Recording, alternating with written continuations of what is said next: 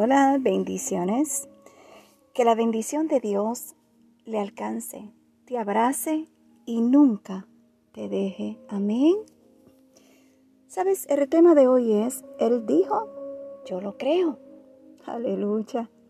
Si vamos al libro de Josué, capítulo 6, versículo 17, la palabra de Dios nos dice, y será la ciudad anatema a Jehová, con todas las cosas que están en ella Solamente Raab la ramera vivirá con todos los que estén en su casa con ella, por cuanto escondió a los mensajeros que enviamos.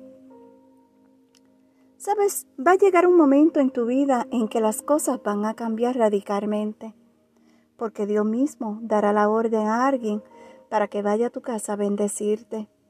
Raab fue bendecida por la fe que tenía y esa fe actuó al favor de ella y toda su casa.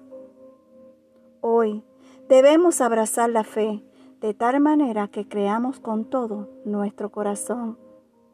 ¿Sabes este motivo? Para que hagas memorias de las promesas que Dios te ha dado y creas que aquel que te prometió las cumplirá. Amén. Solo te pido que creas.